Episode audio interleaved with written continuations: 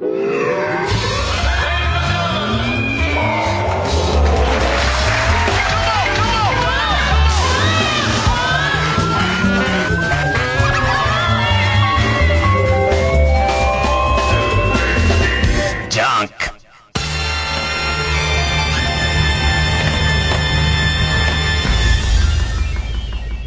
週気づいたこと。なんか、バタバタしてましてね。というのも、えー、っと、最近僕の前でゲラゲラ笑ってくれてる、えー、河野和夫ちゃんが、コロナの濃厚接触者、みたいなになっちゃって、えー、保健所から2週間お家出ちゃダメって言われてて。なんか一応さ、お笑い、もしくは僕と河野くんの中で言うと、ね、いろんないじり方ありますよ、なんか。病名変えたりとか。あるけど、こう、深刻な状況の人が多分いっぱいいるから、その流れ玉に当たってすげえ、すげえ怒られちゃうじゃん。ね。前もさ、その自分の前でゲラゲラ笑っててくれたのがさ、えー、渡辺くんつってさ、もう、あの、俺らは電車バカ、電車バカって呼んでたし、その、渡辺くんと僕の間柄ではいいんだけど、その、渡辺くんのやる行為みたいな、なんかその、東京から長野の方に行くのに、えー、小淵沢っていう駅で一旦下車して、で、そこでこう、用を明かすと10円得するみたいのをやるんだ。で、教えてくれんだ。で、それに対して電車ばかっちゃうと、俺もやってますけどっていう人いるじゃんね。だから、そういう人にすごい怒られちゃうから、なんか河野くんをいじってあげることもできなくて。で、あいつどうしてんのかなみたいな。ね。普通にゲーム配信やってるよね。別にゲーム配信なんも、誰にも迷惑かけないから、それは思う存分ゲーム配信すりゃいいんだけどさ。なんか、なんかね、あの、い、いじれそうでいじれないっていうか、多分、いじったら、こらってまた、またやで、こらってすぐみんな言うな、すぐこらって言うな。ねえ、っと、えー、ゴジラ VS コングが、俺も大、俺は大好きだって話したけど、なんか見に、見に行った人の中で、見に行った人の中で、あ、僕も面白かったですっていう人もいますけれども、反応で、突っ込みどころ満載じゃねえか、あのストーリー、みたいな。なんかちょっと俺怒られてんだ。で、怒、怒る人もいるんだ。まあ割と少なめだけど、ね。いるんだ。そこ全然わかってないと思って、その、えー、っと、お前は、込んでんじゃないんだよっていう、俺に言わせてもらえば。突っ込まされてんだよっていう、あの、突っ込ま、突っ込ませどころ満載の、なんかね、えっと、本人はこれで辻褄合ってるでしょもう科学的検証もできてて、えっと、こういう、こういうすごい、腑に落ちるストーリーになったでしょって言ってるのにもかかわらず、荒だらけだったら、それは突っ込みどころだけど、わざとやってっかんね、向こう。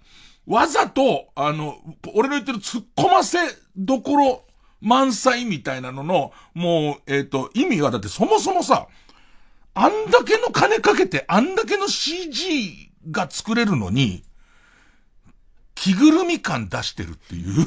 要するに、この、えっ、と、最初にアメリカで作ったゴジラって、着ぐるみ感出さないで、ある意味大不評だったじゃないですか。でもさ、予告見てもわかるけど、明らかに着ぐるみ感をわざわざ出してるじゃん。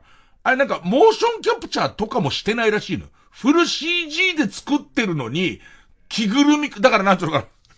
キングコングの中に井上直也入ってる感じっていうの。着ぐるみのすごい着ぐるみ作ってるけど、パンチのキレとか、そのパンチの力の乗せ方が、井上直也入ってんじゃんっていう感じの、あの、動きにするっていうあたりから、だって、突っ込ませどころじゃん、そんなのも。だから本気でやってるから。だから、ネタバレしないように言いますけども、よくある、お前、なんかその、宇宙人のすごい基地に、えー、っと、一般の人間がちょいとした工夫で入れるわけねえだろ、みたいなところを、わざわざやってくんの。わざわざやってくるから、なんかこっち側からすると、それも含んで、そんな簡単じゃねえだろって言ってる俺ごと、ごと懐かしいの。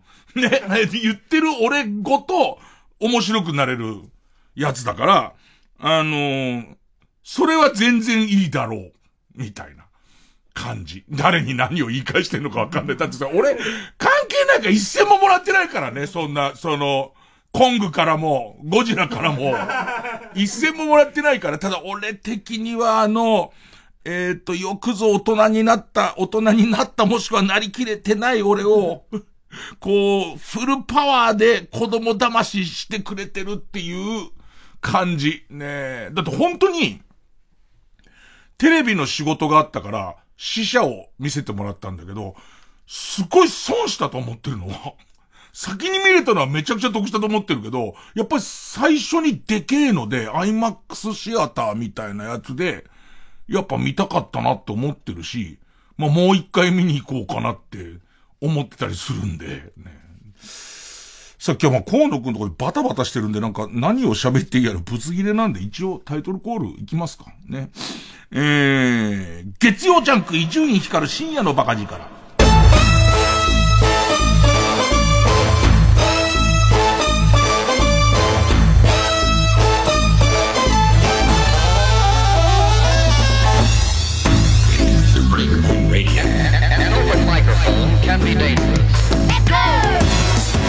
多分さ、ジャンクを帯で聞いてる人はさ、続々こう、ジャンクのパーソナリティが TBS でワクチン打ちましたみたいな話を聞いてるんじゃないかな。そうだよね。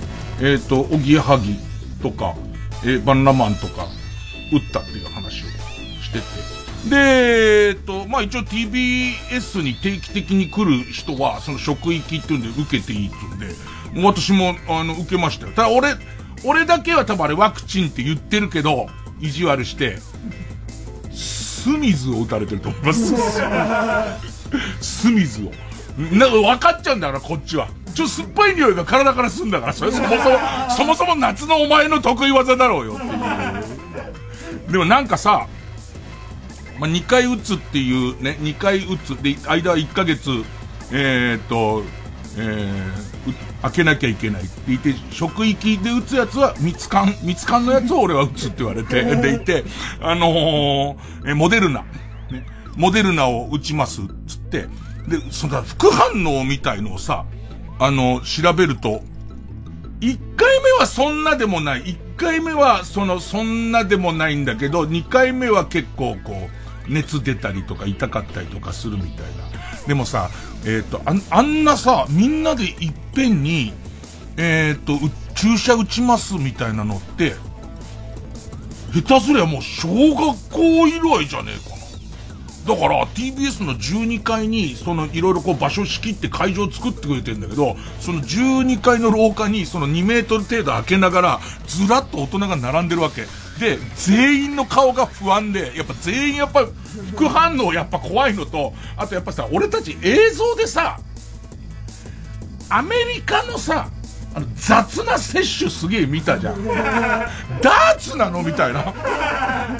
おばあさんとかにガンって打つやつ、ね。ね。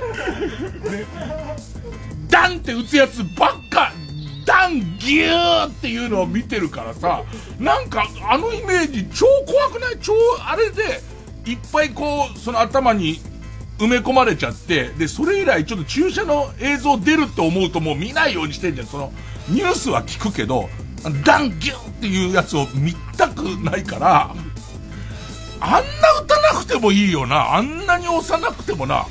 俺あんなの右手にダンキューったら左手上がっちゃうよ、あんなの。あんな強さでやっちゃったら。その映像ばっか見てるからさ、なんか全員怯えてんだよね。絶対全員が終わってきた人に痛かった、絶対聞きたいんだって。だけどそれも小学生っぽいから、ちょっと言っちゃいけないんだろうなと思いながら、みんながこうやって並んでさ、こう打ってもらってる、その感じとさ、俺もさ、生に自分の、その、健康診断行ったお医者さんに、まあ、あえて言うとすれば、みたいな、ね、ワクチンってどうですか？みたいな、もう一般論しか言えませんけど、みたいな。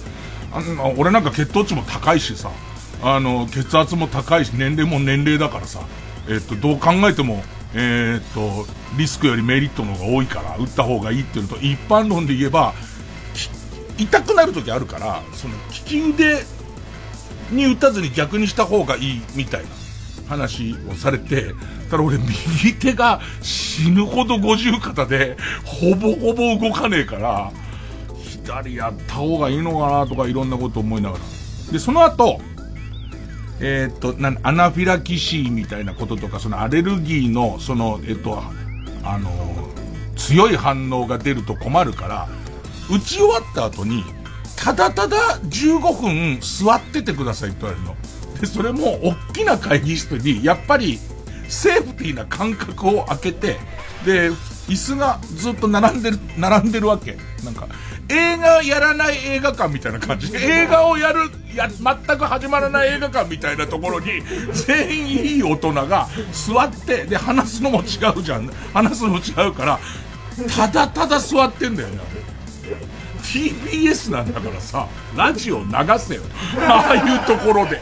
無音の、ほぼ無音のところでさ、みんな同じ方向向いてさ、ただただ静かにしてるっていうのもどうかなって思うんだけど、で、やりましたよ、とりあえずって。俺、なんでも全く別に、全くなんでもなくてさ。で、こっからギャグ入らないゾーンにもう一回行くけど、ちょっとそのシビアな話だから。まあ、その河野がさ、えー、っと、濃厚接触者になりましたって言うんだけどさ、あの、俺その二人会やるときに、もう自分がなったらどうしようっていう意識すごい強くて、その、えー、っと、会場に関しては、その会場のことは、俺の責任じゃないところで、まあ、細かくやってくれてるから、その一個ずつ、一個ずつ席開けましょうとか、あのー、消毒をね、みんなでちゃんとしましょうとか、そういうことはやってくれてるけど、こと俺がさ、落語っていう特性上さ、なんかこう、演劇に一人出たから代役っていうことじゃないじゃん。なったら終わり。なったらもうそれでほぼ終わりだし、まあ、あと、師匠にもし俺経由で移ったらどうしようとか、移らないまでも、誰かがなったやつの濃厚接触者になっちゃうと、もう特にその、えー、2週間切ったあたりから、これ、この舞台終わりだぞってなるから、すごい緊張、割と緊張し、緊張したところで日頃以上にやれることなんかないんだけど、ね。緊張しててさ。で、やっぱり心が汚ねえなと思ったら、やっぱり、俺は、俺のせいでなったらどうしようばっかりやったんだけどさ、その、全部の演目終わってさ、客席にいた神さんと合流して帰るんだけどさ、その時の神さんのぐったりしてることと来たらさ、お前はやってねえだろって俺からしてみたら、最初は。お前は落語やってねえだろって思うんだけど、もう彼女は彼女で、私経由で、その濃厚接触者にでもなったらっていう緊張感。だけど何一つ何もできないっていうことでずっとプレッシャーを受けてたから、相当きつかったらしくて、まあそらそう、そらそうだわな、みたいな。この話は本当にギャグを挟むとこが一切ない。一切ない。一切ないんだよ。ねえ、えー、ウーバーイーツ頼んだらタイガが来た話は普通に面白くできるんだけど。えー、一応曲、えー、夜しか、またサブロ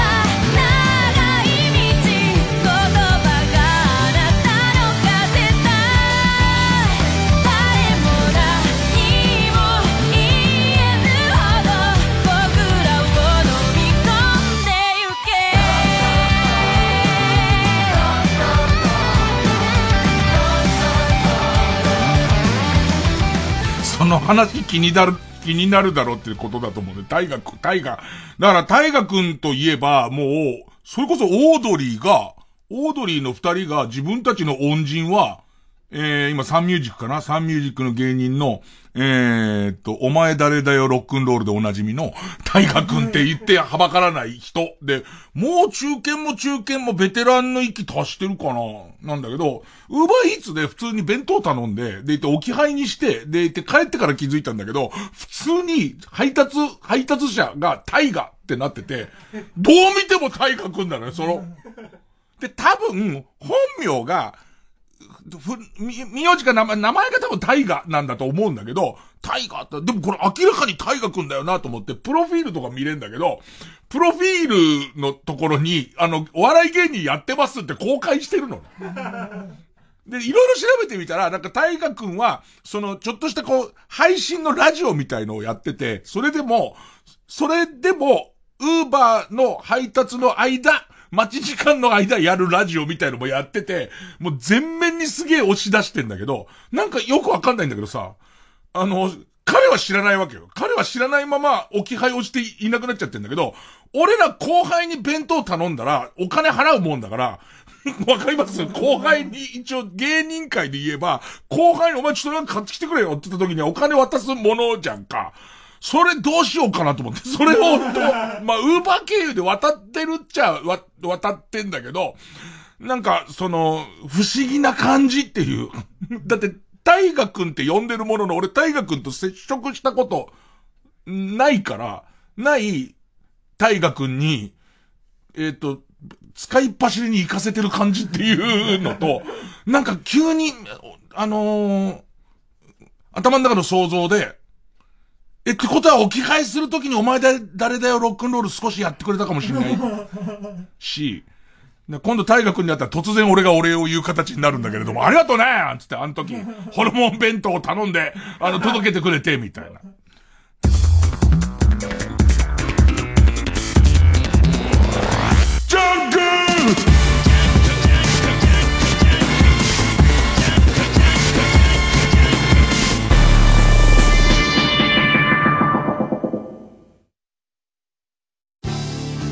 TBS ラジオジャンク。この時間は小学館中外製薬マルハニチロ伊藤園ホテルズネットフリックス他各社の提供でお送りします。動かせ心を動かせ運命を動かせ星を。これは信念に命を懸けた者たちの物語。漫画大賞2021第2位受賞地地球の運動についてコミックス発売中小学館みんな、今日は演劇界の巨匠が稽古を見てくれる。よろしくお願いします。よろしく。どうですか、巨匠？劇団中外製薬の役者たちの面構えは。まあいいんじゃないの？こいつが主演の田所です。よろしくお願いします。オーディションやり直した方がいいと思う。ギョイ、お前首。なんで？TBS ラジオ主催伊藤蘭コンサートツアー2021ビサイドユーファンファンキャンディーズ。10月28日29日中野サンプラザで開催。最新アルバム「ビサイドユーからの曲とキャンディーズソング満載のセットリストです。詳しくは TBS ラジオイベントページをご覧ください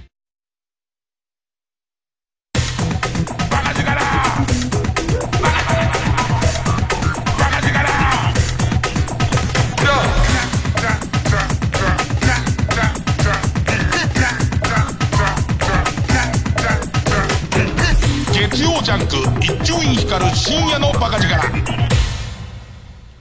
またなんか新たな目標を立てないと 委員会終わってもうすっかりまったりしちゃって朝起きて犬生きてるっつって まあガッツポーズね。あ生きてますよっつってね。生きてる？生き生きてるっていう結構だもう難しいのはほぼ死んでるんですよ、もう。ほぼ死んでるんで、もう、あの、くたっとして、でいて寝方とかも、あの、若い頃っていうのは、寝てますっていう寝方してんだけど、目も半開きで、口も半開きで、ほぼほぼ動かない。なんか、なんかやってる途中で、みたいな形でね、なんかこうか、可愛らしい寝方とかじゃないのよ。なんか、何か取りに行ってる途中みたいな形で、もう部屋中の好きなところで、昔はこのクッションの上で上がるとかあったんだけど、もう力尽きたみたいなところで寝てるし、もう寝てる姿とかもう、ほぼほぼやばい上に、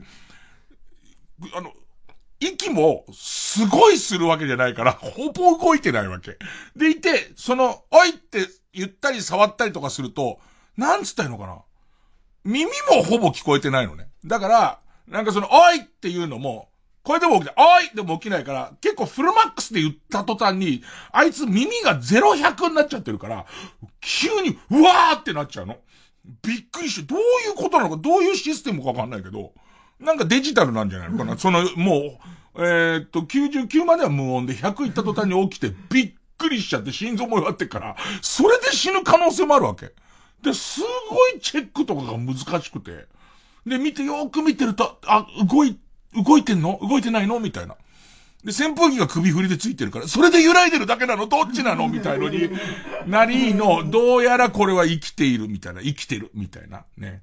あとはテレビつけて、大谷が怪我していませんようにっていう、俺多分思うんだけど、今すごいじゃん、大谷選手。野球知らない人でもなんか大谷選手がすごいみたいっていうことは多分聞こえてると思うんですね。まあ、もうなんかよ、たまにいるじゃないですか。その、もう、君は野球に親を殺されたのっていうレベルで野球嫌いな人もいるから、もうそういう人はもう大谷がどうかなっちゃいと思ってるかもしれませんけど、大体の人はまあ大谷打った方がいいじゃん、なるべくだったら。ね。で、今さ、俺は、そういう意味で言うと本当に心配性だから、大谷に新記録出してくれっていうことよりは、もう怪我をしないでほしいっていうのもういっぱいなの。で、今でも覚えてるのは、やっぱりゴジラ松井が、松井選手が、やっぱり一番油が乗ってる時に外野フライを取ろうと思って前出て、手を変な方に、変な方にやっちゃって、で、そこで腕バッキシ折った時の、もうあの映像から、何週間かテンション、テンション低い。ね。で、僕なんかどっちかというとアンチ巨人だから、別にもともとゴジラ松井がそこまで好きなわけじゃないけど、でもやっぱりこう、あ、なんか日本のホームランバッターが向こうでバンバンホームラン打ってるが怪我したってなった途端の落ち込みようってすごかった。今、万が一、大谷選手怪我した時に、明るいニュースってさ、それぐらいでしょ？その、藤井聡太さんとかもあったけど、やっぱり、まあ何、何を置いてもやっぱ明るいニュース、大谷選手だから、俺万が一だよ。万が一で、まあ大谷選手が走ったりすんだ。ね。もう、だから、なあ。あの、いや、さよなら勝ちのホームインした時とかも俺なんかもう心配しかないよ。サード回ってきた俺お母さんだから、大丈夫帽子かぶって、ちゃんと帽子かぶってきなうるせえなっていう。ね、ね、ちゃんと、でも左右見る、左右見るのよ。駅着いたら行ったおじさんとこ電話してでもううるせえよ、お前っていう。あれレベルのもうサード回ってて、さよなら勝ちはしてほしいけども大丈夫ちゃんと右左見てからホーム入ってっていう感じになっちゃうんだけど。でもね、俺は思うんですけども、この際今こういうちょっともうちょっとそのいろんな暗いニュースが落ち着くまで、万が一だよ。万が一大谷怪我しても CG でホームランを打たしてほしい。その、えっと、怪我はもうなかったことにして、で、その CG で、そ、なに、まあ、ちょっと今ほど好調じゃなくてもいいけど、えっと、たまにホームランの嘘のニュースをもうそれはしょうがないよ。もう GNP とかも下がっちゃうから、本当は大谷ちょっと怪我しちゃったんだけどっていう時にも、ね。だって今もさ、朝起きるじゃん。朝起きてさ、眠い目こすりながらさ、いろいろ支度とかしてる時にさ、速報とかつってさ、大谷のホームランとか出ても、あまりに打ちすぎちゃって、これ昨日のやつ？今日のやつっていう時差があるから、これいつのやつなのみたいになっちゃうもんね。だから、逆に言えば、それでもいいってことじゃん。俺わかんねえんだから。俺これが30号の、俺にとってのこれが29号なのか31号かの差は、そこにテロップが出てるかどうかのことだから、そうするとそこのとこにテロップをどんどん打っていってくれれば、ああ、40号打ったんだっていう風になるから、だからもう、だから難し、さじ加減が難しいのが、大谷が、選手が、嘘みたいに打っちゃうから、大谷 CG 班の連中も集められると思うの。ハリウッドからいっぱい集まって。これはもう、もう日本とハリウッドでもう大谷が打った方がみんなテンション上がるからっていうんで、もう極秘プロジェクトで大谷が打ったことにしていくじゃんか。観客も全部エキストラですよ。で、も全部締め出して、やっていくわけですよ。やっていくんだけど、困ったことにさじ加減がわかんないの。そんなには打たねえだろっていう。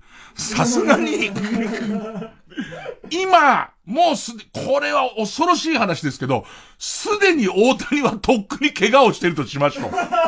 すでに。すでに実は春先に大谷は、あの、バナナをの皮を踏んで、でいて、そのたまたま空いてたマンホールの中を怒っこっちゃって、で、大怪我をしてたとしましょう。ね、して、もうすでにハリウッドの一流のスタッフが大谷のホームランを作ってるとして、だとするならば、ディレクターバカだよね。打ちすぎだよ。リアリティがない。そんなある。セーフティーバント、ホームラン、ホームラン、セーフティーバント、ホームラン、ホームラン、ホームラン、ホームランって、お前いくらなんでもそれはないだろ、つって、みんなに言われる。そういうことになっちゃってるじゃん。だからこっから CG すんのも難しいよね。明日さ、こんなこと言ってたらさ、大谷4打席連続ホームラン打ってもおかしくないけど、多分ディレクターは、まあ、4はねえだろ、どう考えてもって、なっちゃうじゃん。その辺のさじ加減が全くできないから、まあその CG 化も難しいよね。で、おそらく CG するスタッフとかも、なんだかよくわかんなくなっちゃって、2メートルにしてみる？なんつって。大谷の身長ちょっと伸ばしてみるみたいなこととかをやり始めて、なんかね、わけわかんなくなっちゃうと思うんだけど、とりあえず俺はもう犬が生きてて、えっ、ー、と、大谷が怪我してなければ、まあその日はそれで、あの、もうよし、みたいな。ねで行ってラジオ行ってってやってっと、ゲームやってラジオ行ってだから、なんかまたちょっと新しいことしなきゃな。それちょっと考えて。月曜ジャンク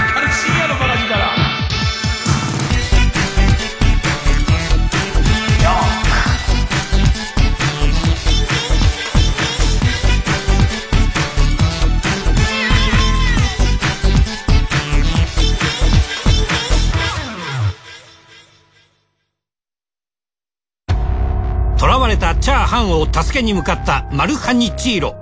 脱出する2人に大量の米粒が立ちはだかる。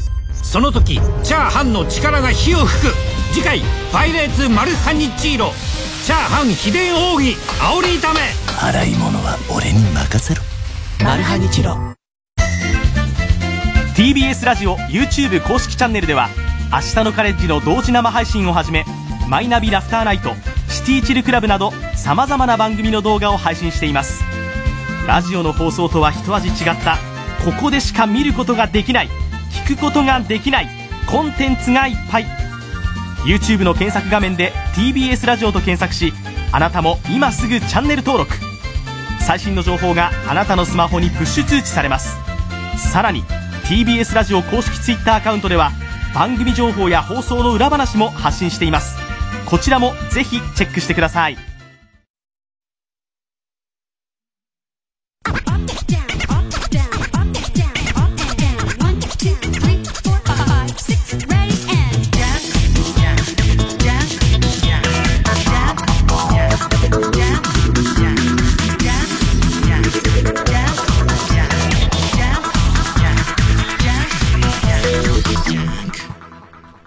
だから、多分今の大谷、大谷の、えー活躍の監督は、えーっと、ゴジラ対コングの監督だと思いますよ。もうサービス満点のサービス満点のやつだと思うんですホームランいっぱい打った方がいいだろうっていうね、ホームランいっぱい打った方がみんな喜ぶに決まってんだからさ、つって。ね。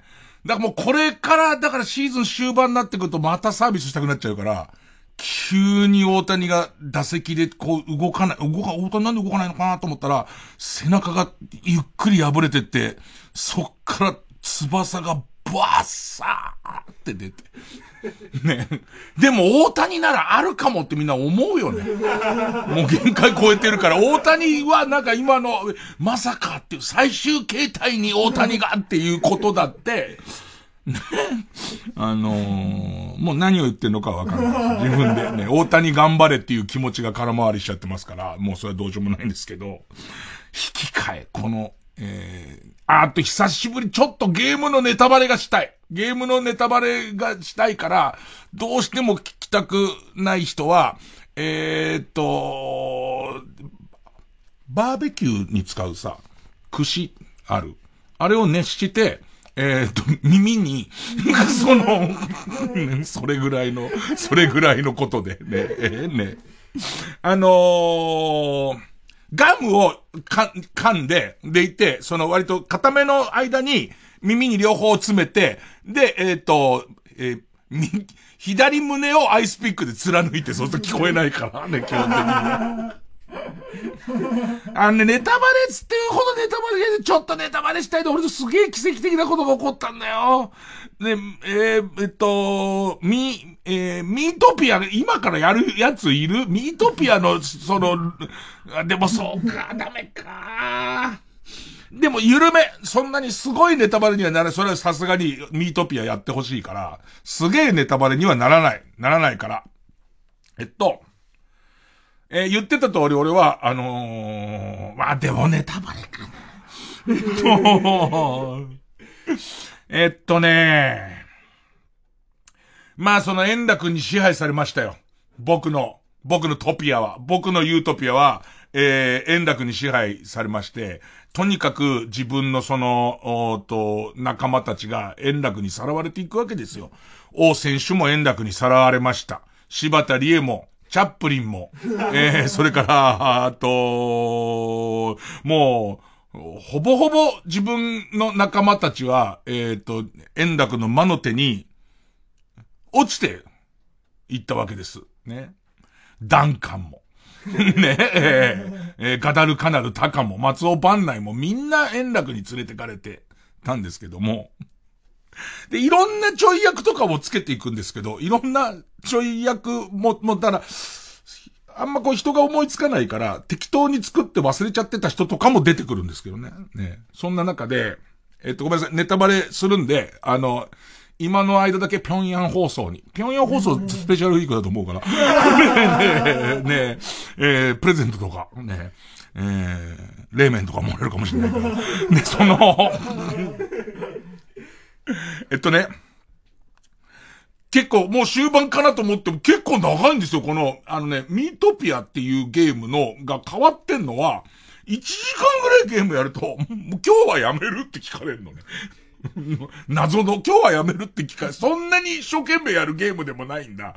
で、今日はやめるって言われるからやめるみたいなこともあるので、えーっと、延べどれぐらいやってるかわかんないけど、俺からしてみたら終わると思ったらなかなか終わんねえなっていう感じなんだけど、単純なゲームだから。えー、で、まあ、最終的には、あの、円楽にとどめを刺すことになるわけですよ、僕は。ねえ、え、ねえ、えー、って、一太郎は継がないようだからせめて楽太郎をくれつって、それで、ねえ、一太郎は一切継ぐ気がない。円楽とは言わない。楽太郎が空いてるんだなら、俺にくださいブッサーって言ってやろうと思って。ねえ、でいて、ほいで、えー、かなり円楽を、えー、追い詰めてったんだけど、勢いでつけちゃったけど、ね。こんなこと言ってますけど、心苦しいわけですよ。寄ってたかって変楽を袋の先にすることになりますから。した奇跡が起きて、途中で適当に作ってたやつが、やつ。真の敵は三平だってストーリーになりました。真の敵は三平。心置きなくやれます。これで。まさかの。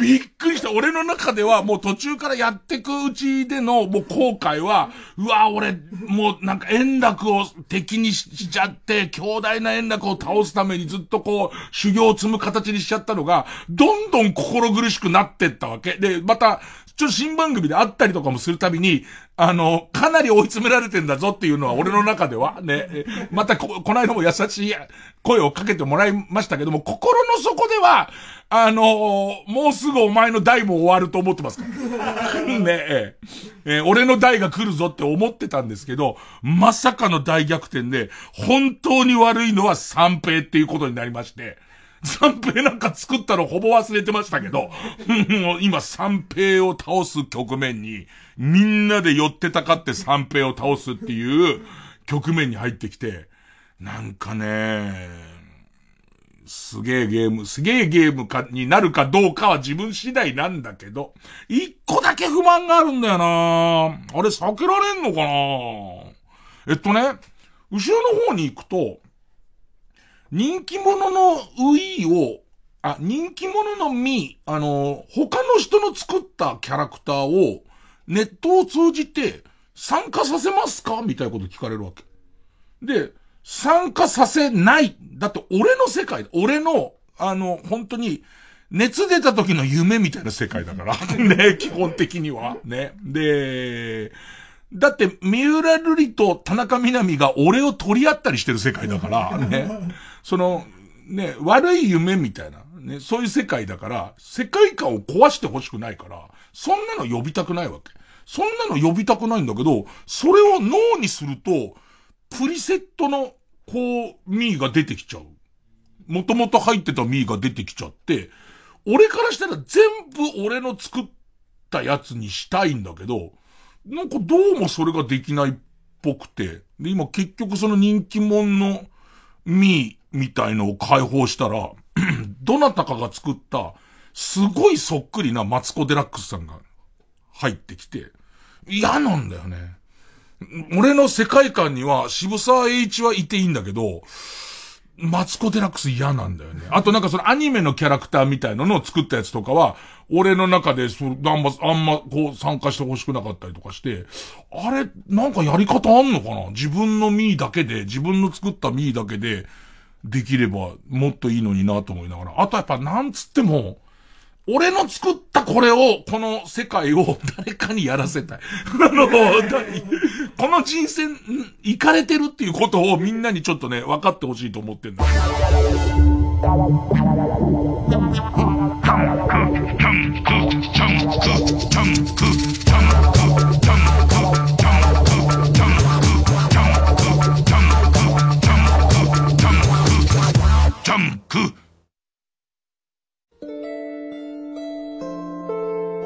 ここで、港伊豆のシング、ブルーバードをお聴きください。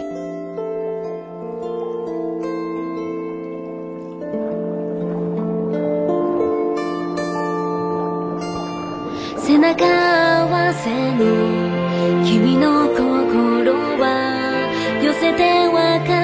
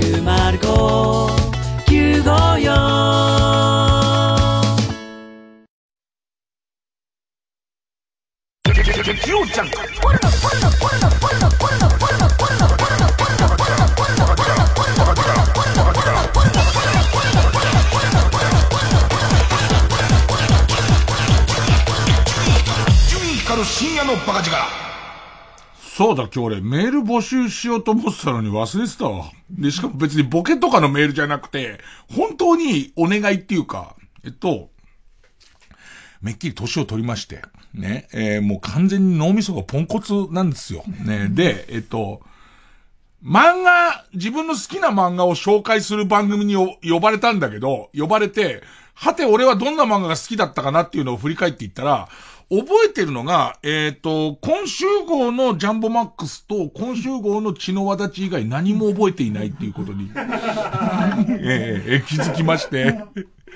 今まで多分この番組の長い歴史の中でこの漫画面白いよって話はいっぱいしてきてると思うんですけども、それが一切出てこないです。一切、もうその前が、俺が、そう、あのー戦後すぐに見た福ちゃん以来、記憶がもう全部飛んでいまして。で、いや、これね、53、ちょっと早いのかな多分60ぐらいだとあるあるだと思うんですけど、面白かったことは覚えてる。あの、面白かった漫画、あの、なんか言われると、あーあったあったってのを覚えてたりとか、あの、たくさん、俺のその漫画の引き出し、脳みその漫画の引き出しの中にいっぱい漫画が入ってことはわかるんだけど、なんかそれを一個思い出すことが全然できなくて、でいて、えっと、人に何言ったら、あ、あったっていうのはわかる。で、ましてや、1ページ目とか表紙見れば、あ、これがこうだっていうのはわかんだけど、多分、脳みその容量が、えっ、と、もう限界に来てるから、そういうものを圧縮して入れてるんだと思う。パソコンで言うとこの。圧縮して入れてるから、直接は取り出せないんだと思うんだよね。その、回答したりとか、一部分とかのキーワードを入れてくれないと、出てこないっぽくて、えっと、俺がかつて面白いって言ってて、伊集院さんが面白いっつったから読んだんですよ、みたいな漫画があれば、あの、マジで、そう、全然その番組望むにあたって、伊集院さんが面白いと思った漫画言ってくださいって言われても、出てこなくて、思い出せる、少なくとも今でも家に置いてあってたまに読むのは、サルマンっていう、えっ、と、相原浩二さんと竹熊健太郎さんの書いた、猿でも書ける漫画入門っていう漫画と、それぐらいかな？いやいやいや、違うな、これも、家行って本棚見るとわかんない。本棚には並んでるからわかるんだけど、俺普通に今日、その、えっ、と、いくつかあげてくださいって言われて、スラスラ出るもんだと思ったら全然出てこなくて、あと、古谷実さんの漫画もいくつか、ここれ好きっていうワニとかゲギスかなんか、すげえ好きだったりとか、あとね、野球漫画で、遥かなる甲子園っていう漫画があるんです。これはもう何度見てもなく。ね、あの、持ってる単行本がちょっとヨレッとしちゃってるぐらい。あの、ほんと、それぐらい、それぐらい泣く。そん、あ、俺多分3冊ぐらいしか読んでないのかな、じゃあ。生涯。ね、生涯。えっと、じゃあ一応言っときます。えー、えっ、と、メールアドレス、baka.tbs.co.jp、baka.tbs.co.jp。まあ、かつて伊集院さんがこれ面白いよって言った、えー、漫画は、これですっていう。逆輸入。逆輸入って形になりますので、お願いします。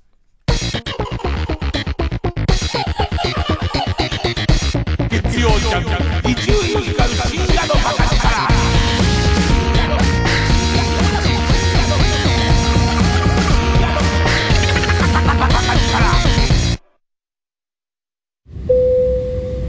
様の中に温泉好きな方いらっしゃいませんか？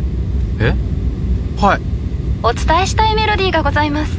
有名温泉地に49カ所。お得に通える温泉宿なら。いい湯加減旅加減伊藤園。ホテルズ。我が社のマスコット、うさぴこちゃんのリニューアルを考えている。今若者に80年代ブームが来ているようです。昭和レトロの要素をあえて入れていくのはどうでしょうか？面白い。80年代といえば、あの特徴的なヘアの。脇毛ですか？違う違う。アイドルの髪型だよ。ですよね、そう思ってました。今、脇毛って。相方トラ坊やにも昭和の衣装を。そうだね。80年代といえば、あの白い。ブリーフですか？違う違う。特攻服だよ。君もしかして、あれ見たんだな。見てません。いやでも、脇毛にブリーフって見てるだろ、絶対。見てません。じゃあ、うさぴこちゃんの得意な楽器は？ホラガイ。見てるじゃん。みんな本当は見てました。全裸監督2、独占配信中。TBS ラジオジャンクこの時間は小学館中外製薬マルハニチロ伊藤園ホテルズネットフリックス他各社の提供でお送りしました。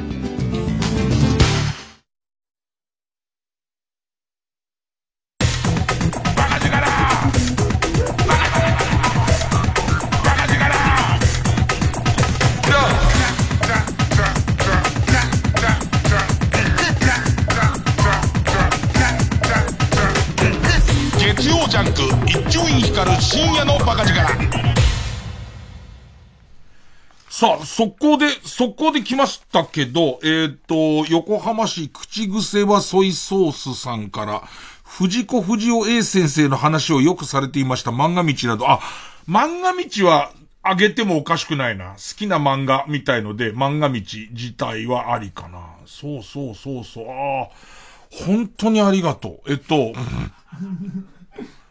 漫画道は、この番組も、今思えば初期だよね。こんな長くなると思わなかった。初期に、藤子不二雄先生ゲストに来てもらって、その時に衝撃の事実があって、僕からしたら、いや、ずっと子供の頃から漫画道見ててすごい好きで、でいて漫画道読んで漫画描きたいと思ったりもしたぐらい。でいて、えー、っと、どういうストーリーかちょっときちんとさらないとポンコツだか忘れちゃったけど、漫画道夫、藤子不二雄先生が、えっ、と、手塚治虫先生に見せたくて、すごい量書いたこう漫画があるの。その、えっ、と、まだデビュー前に書いた漫画があるんだけど、えっと、これは恥ずかしくて先生に見せられないっつって、容疑者の窓からその原稿を全部捨てるっていうシーンがあるのね。すべて捨てるっていうシーンがあって、それはその、すごい綺麗な絵で、えっと、その原稿が飛び散ってる絵を、うん、細かいこと合わせてる藤子不二雄 A 先生に、あのシーンがすごい好きですって言ったら、まあまあね、あれ本当は捨ててないんだけどねっていう。ね、でもしかもね、だってそうじゃんって言うんだけど、漫画道って後ろの方にその原稿が載ってんのよ。その当時の原稿が載ってるっていうことは、捨ててたら印刷できるわけないじゃん。だから今思えば、あ、そっかっていう。その時の俺の中のなんつうのかな、急に魔法が解けたみたいな、いや、おっさんさ、って、その、えっと、なんかその漫画道って、だ、だから藤子不二雄じゃなくて、なんかマガ道夫とか名前変えてやってるわけなのに、あの時の感じ、なんか腰抜けるぐらいびっくりした感じと、その漫画道の後の続編の愛尻染めし頃にとかもすげえ好きで全巻未だに持ってるから、なんかこれはすごいいい、いいヒントをもらいましたね。えー、っと、ラジオネーム応援歌ファンさん。え、伊集院さんが朝の番組のリポーター、ホームランなみちさんに教えてもらった、君は春に目が覚ます、目を覚ますが面白いと投稿していた記憶があります。これもなんだっけな、あの、本当にバリバリ少女漫画で、なんかこう、7歳年上なんだったっけな ?7 歳年上の、えっ、と、お兄さんに初恋をしたちっちゃい女の子がいて、で、いて、その、えー女の子の恋心は本物なんだけど、男の方は、まあ、ちっちゃい子だから妹としか思ってなかったのが、コールドスリープでこの7歳差が縮まるっていう話なんだけど、いや、俺、単行本っていっぱい出てるやつをガッて読んで、で、その後また溜まるまで待つんだけど、これ溜まるまで待ってる間にポンコツ頭だから忘れちゃうわけ。で、この間久々にチェックしたらもう3巻ぐらい新しいのが出てたら、普通の少女漫画に、なんかどっかこのコードスリープどっか行き始めてて、そうなっちゃうと俺さっていう今、ところに来てます。ね。あ、でもちょっといいかも、これも。なんか意外の読んでるっていうの、意外なの読んでるっていうのいいかな。えー、あの、本当に、あの、これぐらいちょっと頼りにしてるんで、言われなきゃ、漫画道を思い出さないんだよ。漫画道を思い出さないっていう、こういう状態、こういう状態だから、ね。皆さんのクランケは、こういう状態になってますから、ちょっと申し訳ないんですけども、えー、baka.tbs.co.jp、baka.tbs.co.jp まで送ってください。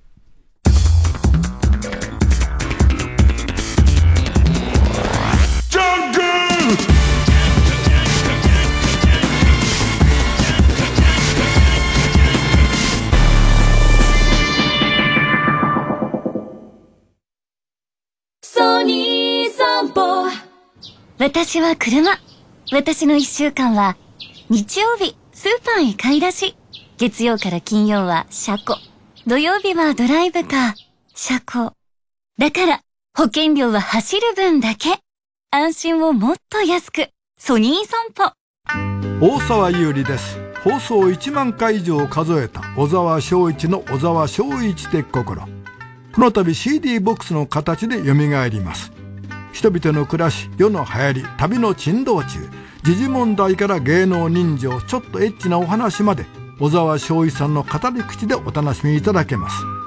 大沢優里プロデュース小沢昭一の小沢昭一的心ベスト10昭和の傑作選を中心に CD7 枚ボーナストラックも収めた合計8枚組のベスト版です。解説書には生涯の名優俳優の加藤武さんのインタビュー小沢昭一さんの年譜番組の解説やスナップ写真など盛りだくさんの内容で私も一筆添えております。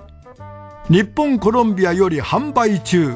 税込1万3200円です。詳しくは TBS ラジオのイベント情報をご覧になってください。905FM954AM TBS ラジオ。お聞きの放送は FM90.5MHz、AM954kHz、TBS ラジオです。ラジコでもお楽しみください。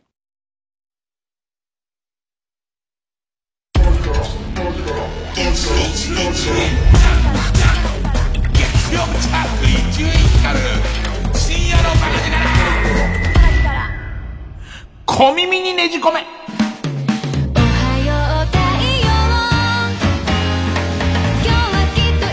さあ、えー、今日もラジオの前の敏腕記者の皆さんからですね、世界中のニュースが届いております。えー、まずはですね、注意喚起です。えー、ペンネーム豆腐小僧さんから。ブラジルに生息するブラジル毒脂肪雲、雲です。に噛まれると、ね、めまい、低体温、血圧異常、痙攣、発汗、ショック。そして男性は長時間の痛みを伴う勃起を引き起こす可能性がある。注意してください。どんな感じなのかねこなんかさ、その子供の頃バカだったからさ、水に、ミミズにおしっこ引っ掛けるとチンチン腫れるよとかって言われてさ、わざと肝試しみたいにしてさ、みんなで、で、7割ぐらい信じてんだよね。でいてね、ちょっと、ちょっとお前かけてみろよって言いならかけたのと同じ感覚では無理だよね。これ、だってブラジルのやつだから。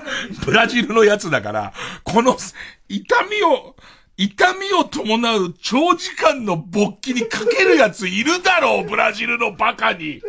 ブラジルのバカんだけど、このさ、サイコロの並びがさ、めまい、低体温、血圧異常、痙攣、発汗、ショックの、このサイコロ全部ダメだけど、この、痛みは伴うけど、長時間勃起っていうのに、でもこれさ、成分とかを調べてるよね、絶対ね、これに関して言えば。どれに二人で一生懸命せーので噛ま、噛まれて、俺だけすんごいもうい、フルボッキなんだけども、片方がめまいっていう、ね、なんだか地地味、地味できついの来たな、みたいな。そうですか。皆さん、ブラジル、えー、毒死ボグモだけには気をつけてください。ね、えー、ペンネーム、地球戦艦ヤマト。現在放送されているサントリーの炭酸水、えー、ザ・ストロング天然水スパークリングの CM についての話題です。俳優の間宮祥太郎さんが主演されているこの CM。あの、お坊さんの迫力のある僧侶みたいな格好して白黒のやつでちょっとイメージできるかも。ね。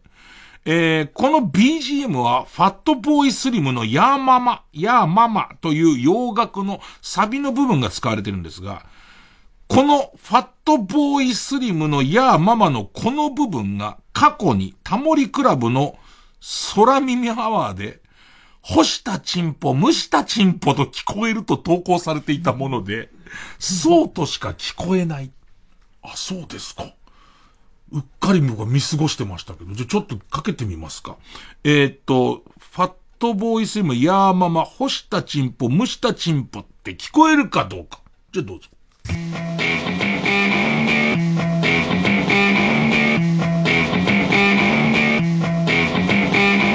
Push the tempo, push the tempo, push the tempo, push the tempo, push the tempo. 間違いないです。これ間違いないです。だから、あれじゃないですか、そういうものにも潤いを与えられるよみたいな、そういうことの意味も入ってるんじゃない、さすがに。さすがに入ってますでしょ、これは。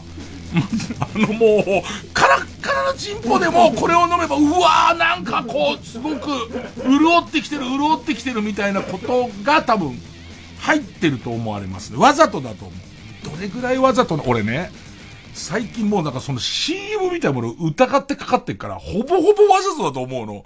これわざとだと俺思うんだよね。少なくともこういう話題に、もちろん知らなきゃ知らないで、かっこいい CM じゃん。俺はかっこいい CM だと思ってたから、知ってれば知ってるで、で、すでにどうやら、地球戦艦ヤマトさんが言うには、静かな話題にはなってるっていうことだから、俺なんかね、な、なんなんだ別にさ、いいけど、いいけど、ちょっとムカつかないちょっと、なんかエロ入れてきたよな、みたいな、あのー、UQ モバイルの CM でさ、深田京子がさ、栗をさ、すげえこう、いやらしく触ってるのとかさ、入れてきてんなっていう、これ、ね、俺がどうかしてる可能性も結構あんだけど、ね、俺がどうかしてるだかもしんないんだけど、ああいうの見るとなんかやってきてんだろうなって思っちゃうんだよな。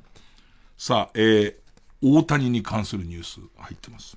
えー、ペンネーム、ハゲダッツー、ハゲダッツーさん。アベマが満を持してメジャーリーグの中継を始めた7月1日。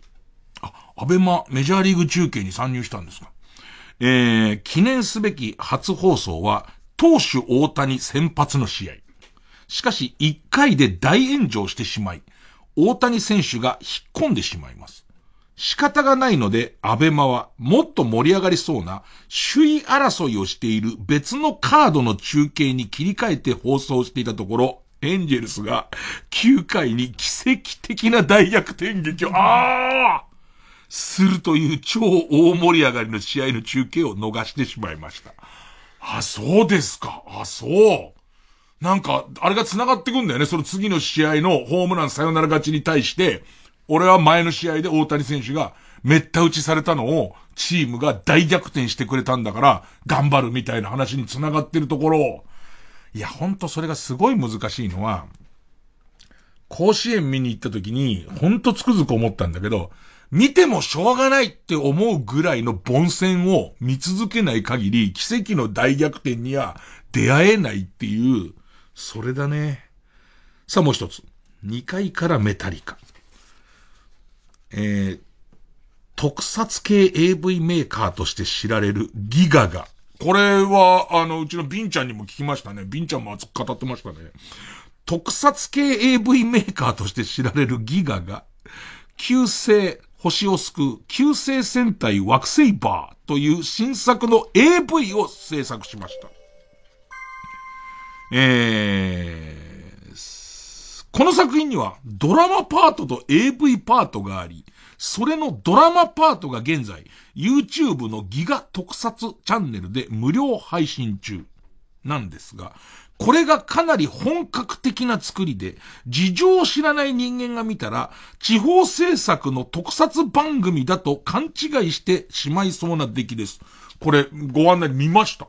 いや、本当に、これ今、まあ、どんどん特撮も進化してるから、この人がその地方制作のって書くのは、まあまあ、その、いわゆる、ガッチガチのキー局が作ったものよりは落ちるのかもしれないけど、俺ら世代からしたら、完璧ですよ。何よりすごいのは、ヒーローのアクションとかが、それをちゃんとしてる人のアクションだし、コスチュームとかも、俺ら子供の頃さ、オイルショックを経験してるから、オイルショックの時の、ああいう怪人もの、怪獣もの着ぐるみってひどいんだ。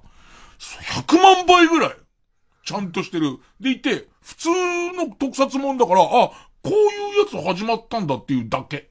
で、敵にも二人ぐらい綺麗な女の人のいわゆる敵がいるし、仲間にもすごい綺麗な女の子がいるんだけど、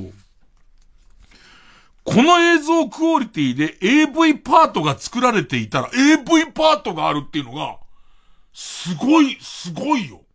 なんだろう。えーと、例えば、今、若い連中にはこの例えが一番いいのかな？桜木類を一旦、あの、あアイドルでデビューさせておいてから脱がせるっていう、あのやり方だと思うんですけども、え、チェリー・ルイのことですけど。えっと、後にシングルふざけんじゃねえを出す。チェリー・ルイのことですけども、それ、あれ？ご存知ないですか皆さん。えー、っと、うん、すげえな！で、えー、この映像クオリティで AV パートが作られていたらと想像すると興奮が抑えきれないのですが、肝心の AV パートは8月に配信及び DVD で発売予定です。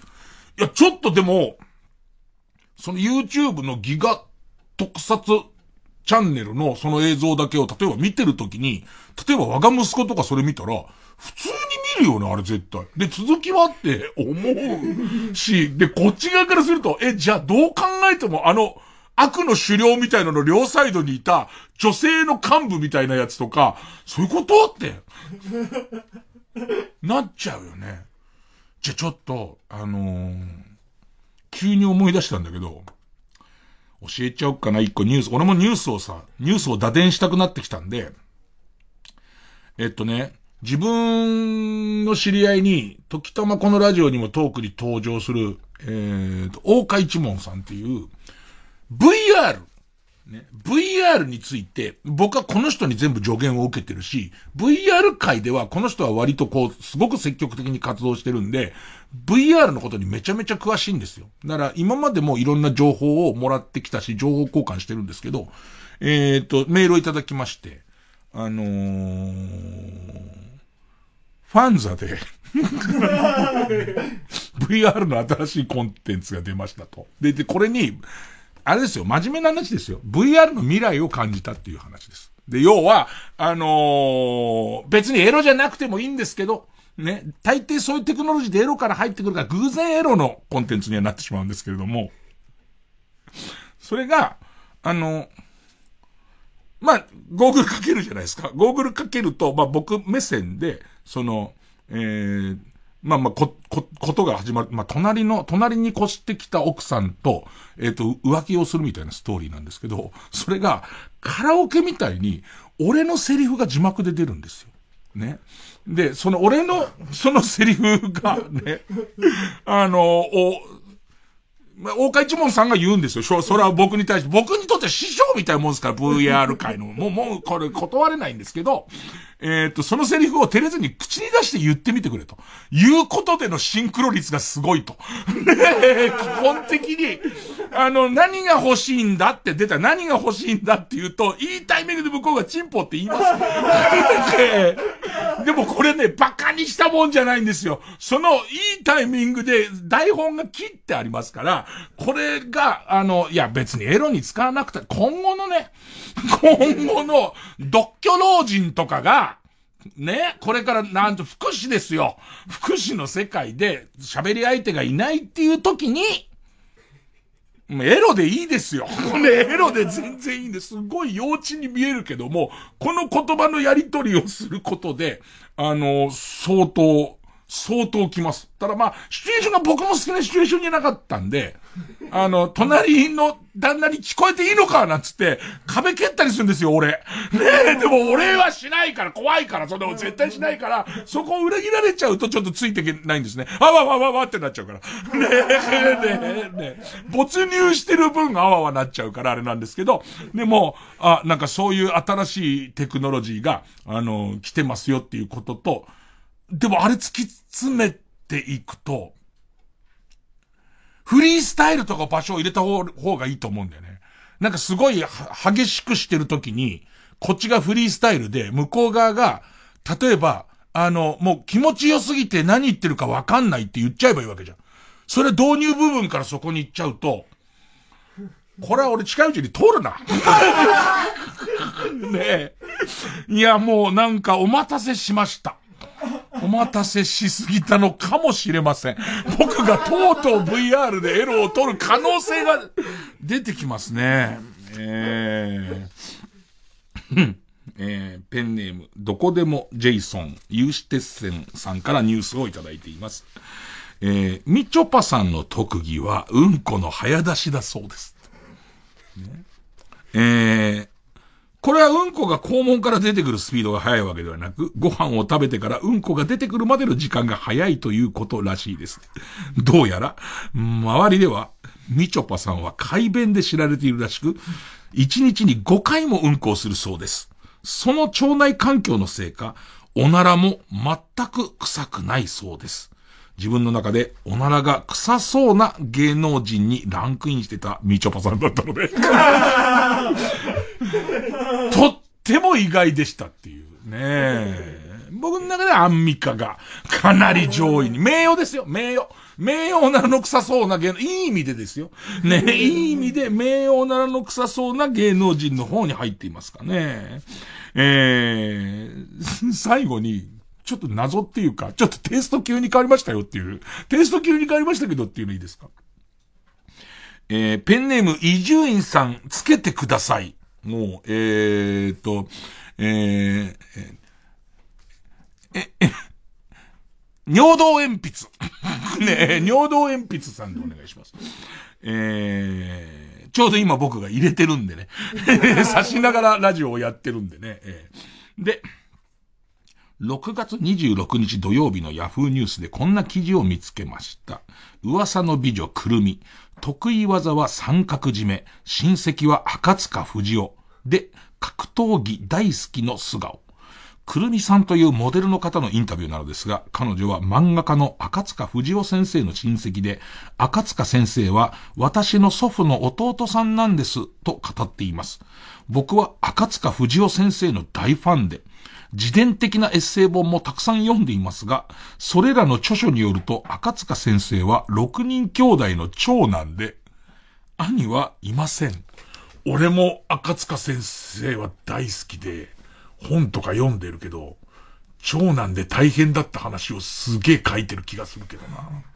えー、一体どういうことでしょうか？えー、まあ、関係性が間違ってるのか。えっとね、小さい頃に養子に出された弟さんはいたと思う。だから、祖父が兄、祖父が弟ならば、ちょっとしたケアレスミス。ね。えー、伊集院さんがキクラゲをペンギンの肉と思い込んでしまったように、子供の頃親や親戚がスナック感覚でついた嘘を本気にしてしまってると考えるべきなんでしょうか。謎だねすごい謎案件だね。こういうのって、売れる前に絶対修正しといた方がいいんだよね。あの、悪気があってやってることのわけがないから、若い女の子がそこ悪気があってやるわけないじゃん。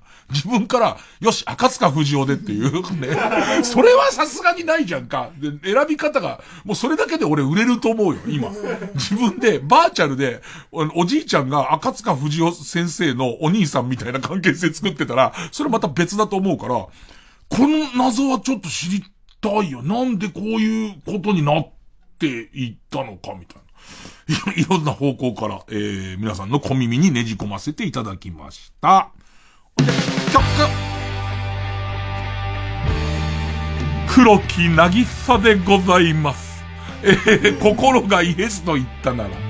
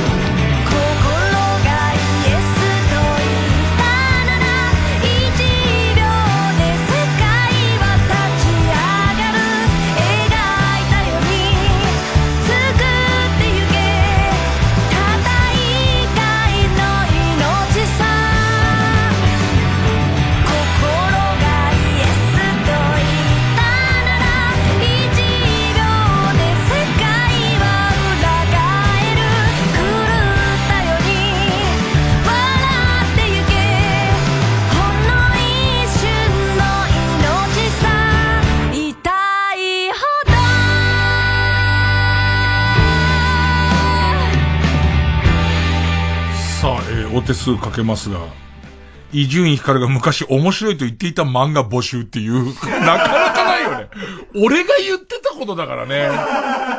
そら、ね、おじいちゃんが赤塚不二夫の血縁とかなるよ。世の中そうやって脳みそってそういうもんなんだから。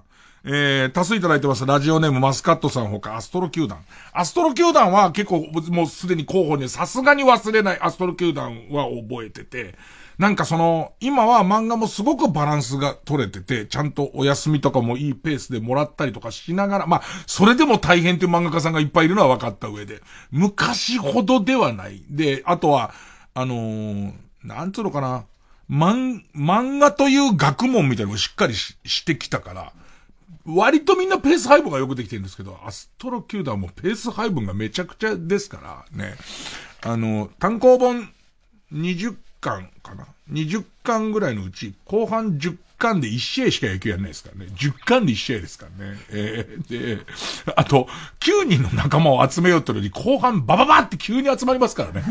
ね で、ドーンと打ち切られていくんですけど、このペース配分のできなさ、1巻からどんどん絵が上手くなってって、これで、そうね、15巻ぐらいから、これは、あの、亡くなった作者の方に聞いたんですけど、主人公が怪我すると自分もそこが痛くなるっていう、そういう、こう、だからきつかったんだよつって、ね、漫画描いてたつって。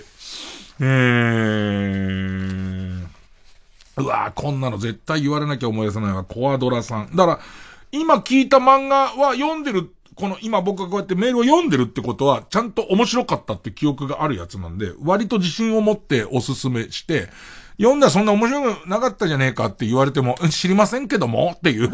ねえそれは個人のことですけれどもって言いますけど、コアドラさんから、星守る犬っていう漫画があって、これもうすごい好きな漫画で、何が好きかって言っても、この星を、星守る犬は、えっ、と、ダメな音、映画にもあったんですけど、ダメなお父さんが、えっ、と、犬と一緒に、まあ、その旅をするみたいな話なんですけど、アマゾンの、えっ、と、評価欄のところに、星一つとかがあるんですよ。で、何かっていうと、こういう人が犬を飼うのは良くないっていう、要は、感情移入しすぎて、僕はそれは褒め言葉だと思ってるんですよ。その漫画に対して漫画に出てくるお父さんは、犬を飼っちゃダメだこういう人はっていう怒りのその星とかがあるのが、あ、この漫画見、見たらなるよなっていう感じの漫画でしたね。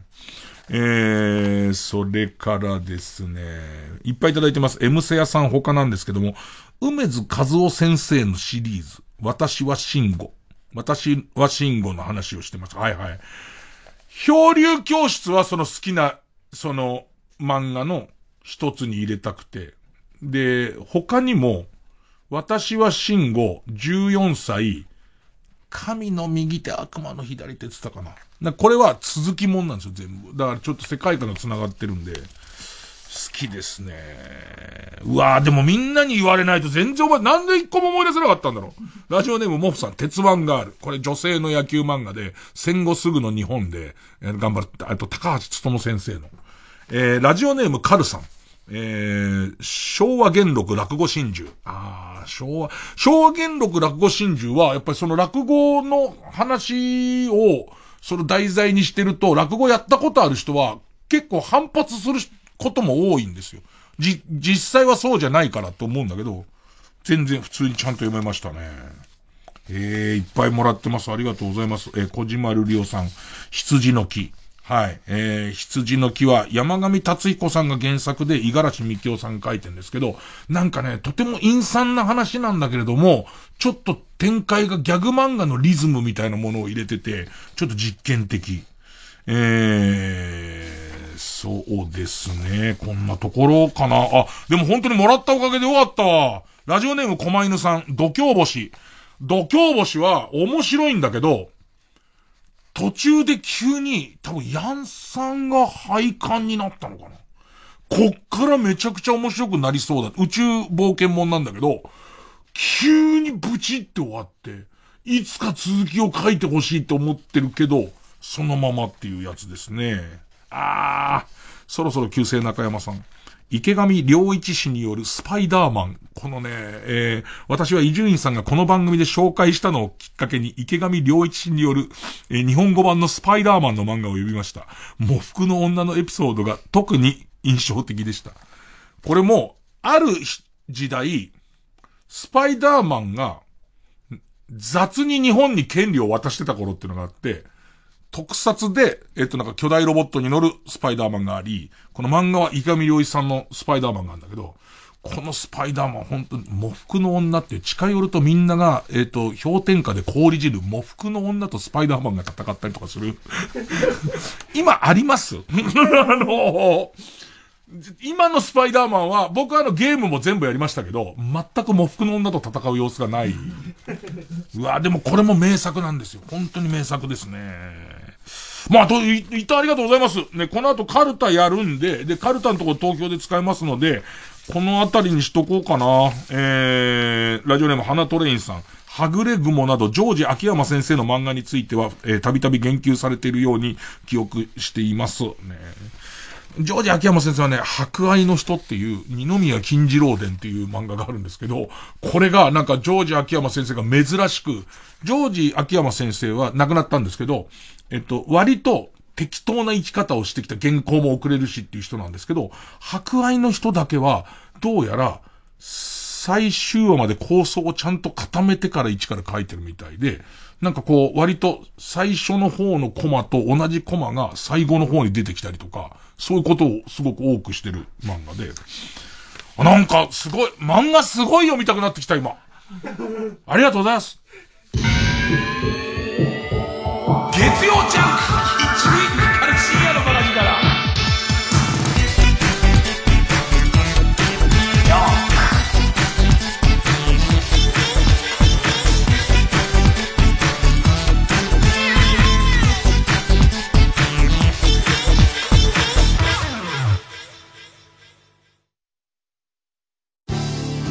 ー TBS ラジオジャンク。この時間は小学館。中外製薬マルハニチロ伊藤園ホテルズネットフリックス他各社の提供でお送りします。ドラマも大ヒットしたミステリー漫画「テセウスの船」その作者東本俊也が最新作では日本中を感動で包み込む。医療ヒューマンドラマ「プラタナスの実」小児医療の最前線で描かれる家族の愛。小学館からコミックス発売中。南海キャンディーズの山里亮太です。私が一人で喋り尽くすトークライブ。山里亮太の140全国公演開催中。7月10日は郡上八幡で郡上踊りを学ぶために汗を流した思い出の岐阜でお話しさせていただきます。詳しくは TBS ラジオイベント情報をご覧ください。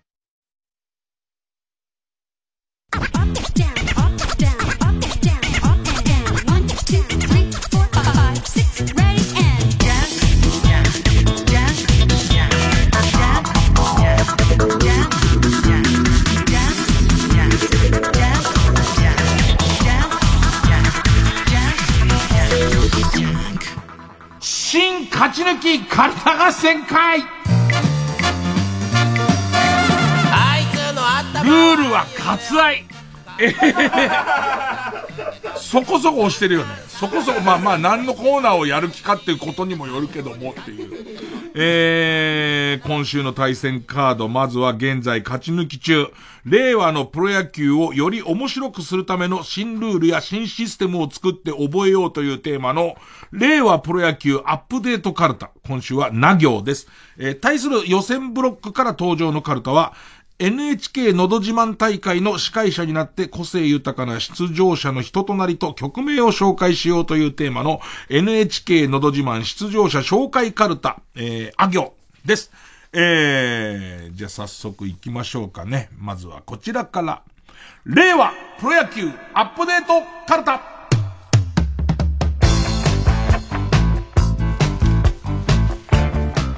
ま、プロ野球もね、どんどん人気をね、こうさせるためにもね、えー、ペンネームミミズぐちぐち、な、な行です。な。なぞなぞチャンスに正解すると、1なぞなぞポイントが入る。これ勝敗とは別のやつです。で、シーズン、だからこう、勝敗表の右の方に、何ポイントかはずっと表示はされてますけれどもね。ごめんなさい。連盟の方でまだ何に使えるか内緒って言われてますので、えー、とにかく謎々チャンスはちゃんとね、あの、正解はさせておいた方がいいですね。えー、ペンネーム、釧路ダンディな、ナイトゲームの時、試合そっちのけで、あれがカシオペア座だよ。などと、星を見ているカップルがいたら、開閉式ドームの屋根をすぐ閉じる。今んとこ、今、ペイペイドームだけ今、ペイペイドームしか開閉式ドームないんですけど、ね。もうなんかうっとりしてるとか言ったら、バンつって。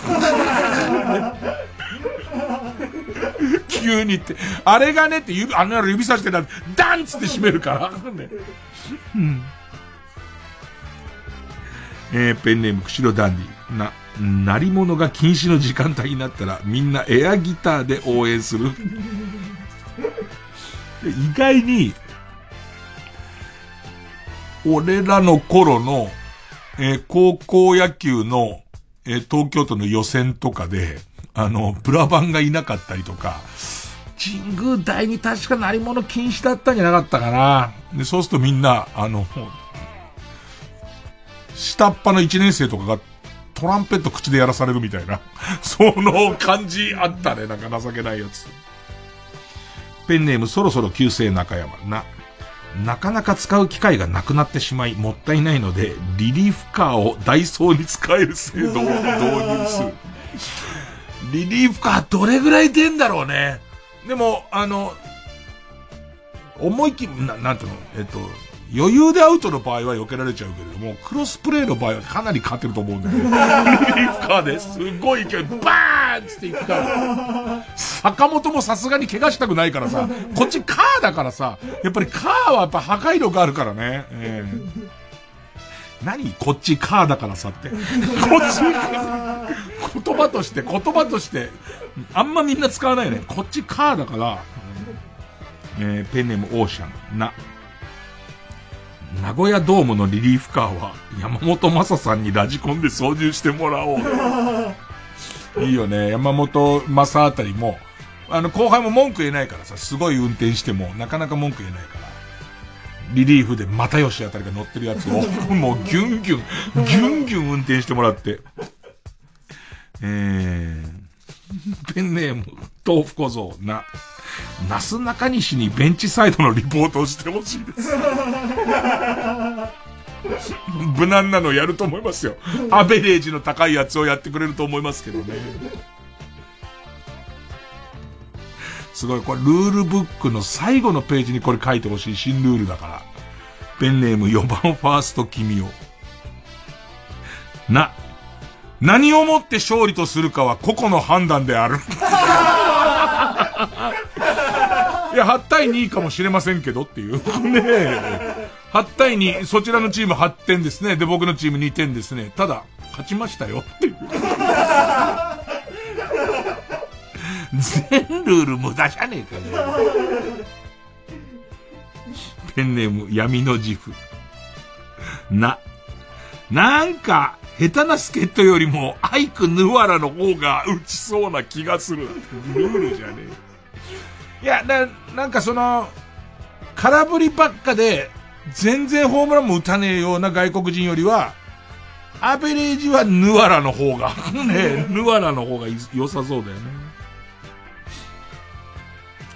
ペンネームブラックドラゴンズ。な、ナイター照明の電力は二軍の選手が自転車を漕いで作った電気でやれって でもさ、練習にもなんだからね。練習にもなるし、電気もつくから。だから、それこそ自分のチームが守備の時に、じわーってち、その、暗くなってっちゃったりすると怒られるから、おい、二軍しっかりやれなんて言われるから。あとは問題は、めちゃめちゃ自転車漕ぐの得意なんだけど、得意、なんとかな。一軍にギリ入れそうな実力なんだけども、その、自転車漕ぎに関しては、絶対的中心のやつを二軍に置いとくか一軍に入れてやるかっていうところの。ペンネーム半額のサーモン。な、名前が同じ選手がいるときは、成績が悪い方の選手の名前の後に、カッコ偽とつける。難しいね、なんかね。巨人に、あの、坂本、それこそ同姓同名の坂本隼人って二人いるよね。だけど、まあ、今のところは、まだ無名な方は、まあまあ、お前はまだいないことでっていう感じの扱いだよね。昔は必ず下に、こう、カッコ何ってつけてたのを、打撃の神様、川上哲治さんが、新人で川上でピッチ入ってた時に、お前はカッコ、だ、カッコつける、俺は嫌だっつって。川上さんは、川上。で、その新人のピッチャーのは川上、カッコ何みたいな。えー、たまに本当の情報が入るから困るでしょ。ね、えー、ペンネーム、たぬきのたぬきは抜き。な。名前や名字が同じ選手はいつでも何度でも交代可能。誰が今多いのかね佐藤とか。田中もそこそこいるよね。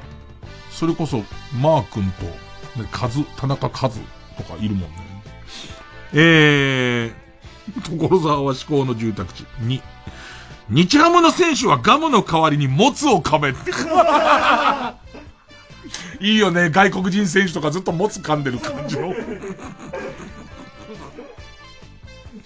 ーん。ペンネーム、ヒメルテアに、人気声優を起用し、何？この球を打ち返すとは、貴様、ただものではないな。ああ、あんたの配球はすべて、お見通しだよ。といったような少年漫画風のナレーションを放送する。いいかもね。消化試合とか、なんかその、ピッチャーが投げようとしてるときに、お前は、お前は、の、この10年、ノーノーと逃げ回っていたが、母の仇、今日打たせてもらうっていうのを、中日の服が、セットポジションの間に言っちゃってるから、もう、え、俺そんなストーリーなのっていう。で、バッターの、バッターの方も、え、お、俺、俺殺してんのみたいになっちゃうからね。ねえ悔しかったら俺の頭を狙ってこいっていうのをアプレコされちゃうから。バッターはバッターで。うんペンネーム。ナーパに、日曜日は5回の攻撃が得点2倍というように、試合をする曜日ごとにスーパーの特売セールのような制度を設ける。ああ、いいかもしれないね。な、なんかわかんないけど、火曜日、毎週火曜日はスリーボールでフォアボールみたいな、ちょっとだけ、ちょっとだけ得するみたいなね。えー、ペンネーム、鴨志田四郎に、日本シリーズ3勝3敗で迎えた最終戦や、完全試合がかかっている試合の終盤など、守備陣の心拍数をオーロラビジョンに表示する。面白そうで、なんか、パナソニックが研究してる、外から脈拍の、その、何にも機器をつけずに、外から分析して脈拍が取れるみたいなシステムを見たことがあるんですけど、ああいうのやると、今相当ビビってんな、みたいな。ね相当、だからそうするとさ、一人だけ異様な心拍数のやついるわけじゃん。そこゴロ飛んだら絶対面白いと思うよね、あいつ。あいつ今ガチガチだぞ、みたいな。ペンネーム、ホットドッグン、ぬ、布川みたいなサイドスローのピッチャーに、道夫みたいなキャッチャーのバッテリーは、ビンボールばっかり投げてくる。すっげえ似合うね。布川くんのサイドスローすっげえ似合うよね。髪の毛全然束ねないんだよね。で、あれがこう横にたなびいていて、すっげえタイミング取りづらいフォームから、ドテッパラに、その、何、シュートしてきてドテッパラに食い込むやつとか。で、道夫くんがニッコニコしながら、投げる1秒前ぐらいに、お前死ぬぞって。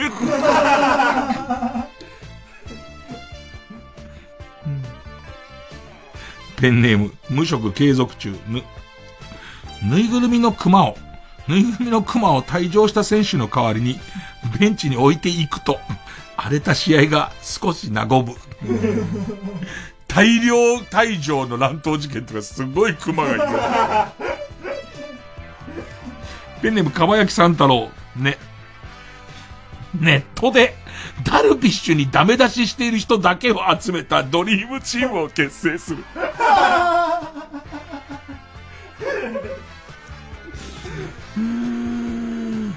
いるよね、なんか、そのダルビッシュのトレーニング方法みたいに対して、すごい言う人いるよね。あそこであの球を投げるべきじゃないみたいな話とかすごいする人、ちょっとびっくりするよね、あれね。それでオールスターを作るっていう。ペンネーム、タントンタターン、ね。ネット裏の通路に立ち止まってテレビに映ろうとする観客はあえてズームし、テレビ放送時は顔の下に矢印バカというテロップを追加して放送していい。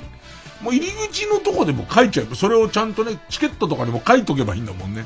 これすごい面白くしちゃうっていう。ペンネームどうにもならんよ。ね。ネットフリックスのマークが電光掲示板に出現するタイミングで応援団はドドンと叩かなきゃいけない。野球と関係ない。野球と関係ないよね、全然ね。全然野球と関係ないよね。言うけど、ベベンって言うけど。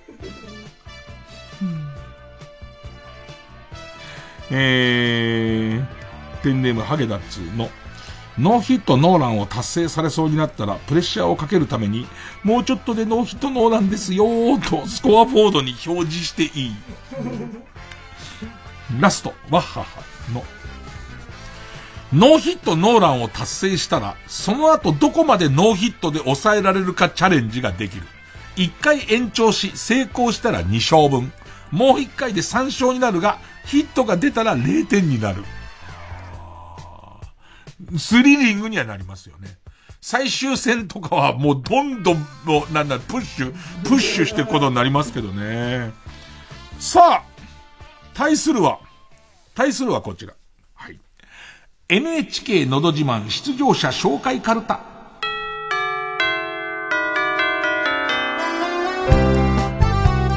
なんかね、だんだん何を選んでいいか分かんなくなってくるんですよ、これ。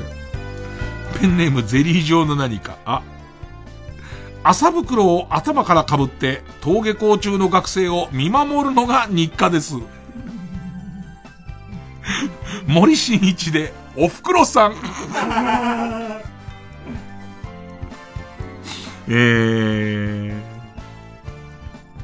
ペンネームソフィーと双子の姉妹。あ、朝のミーティングでちょうどその日の時事ネタを絡めたうまいツッコミを決めたら大いに受けたそうですが、横にいた上司が、俺もちょうどそれ言おうと思ってたんだよ。あれはさ、と余韻、余韻そこそこに割り込んできたそうです。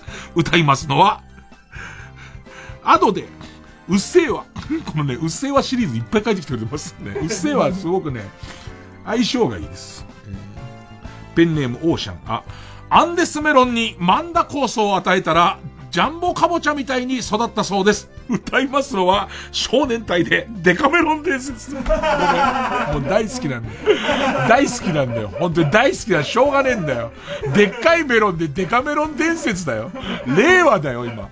令和に、俺とオーシャンと俺の世界だから、令和にでっかいメロンでデカメロン伝説がありかなしかなんて決めるのは、俺とオーシャンだけで決めるから。それはもう。ペンネーム、ソフビのヴィーナス大脱走。あ、明日で時効が成立するそうです。今日はそんな、ふ抜けた日本の警察に宣戦布告し、この歌を歌い終わったら、すぐアメリカに飛ぶそうです。曲は小泉京子で見逃してくれよ。えー、ペンネームピストルチョコ。荒々しくしこったのが原因で、右腕だけ超人ハルクみたいになってしまったそうです。歌いますのは朝岡めぐみで、私の彼は左利き。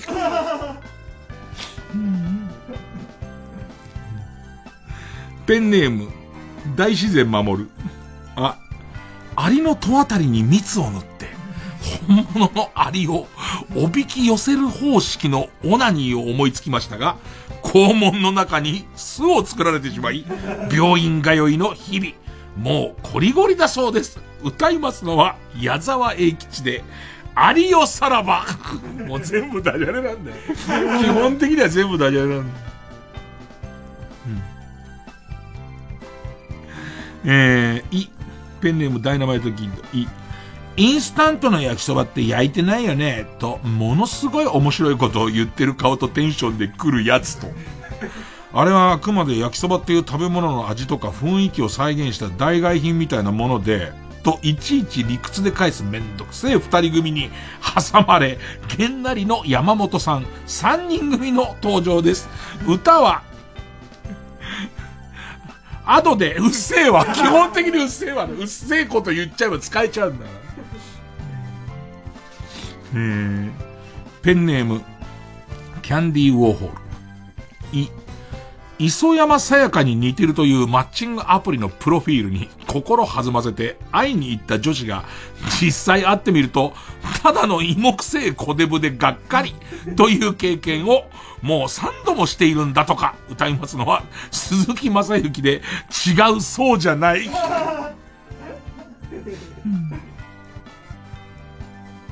ペンネームじゃがやまりこ。い、石田イラを字面だけ見て女の子だと勘違いし、妄想で毎日抜いていたので、実物の写真を見た時に膝から崩れ落ちたそうです。歌いますのは、牧原紀之で、もう恋なんてしない。ペンネームウルトラマンキダ太郎。いインコとのデュエットは番組初。友達はいなかったんでしょうか？歌う歌は、鈴木清美鈴木正幸でロンリーチャップリン。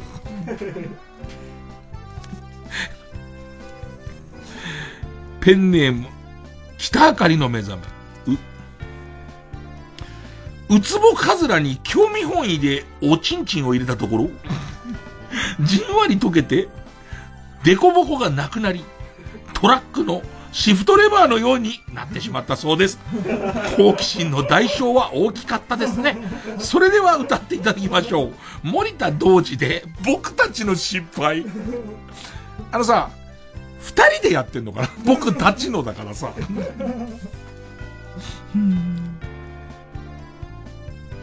昨日から捻挫、う、ウーマナイザー、ウーマナイザーなるものの存在を耳にして、早速購入、試してみたところ、あまりの気持ちよさに一日中使ってしまったそうです。歌いますのは、矢沢永吉で、止まらないハーハー。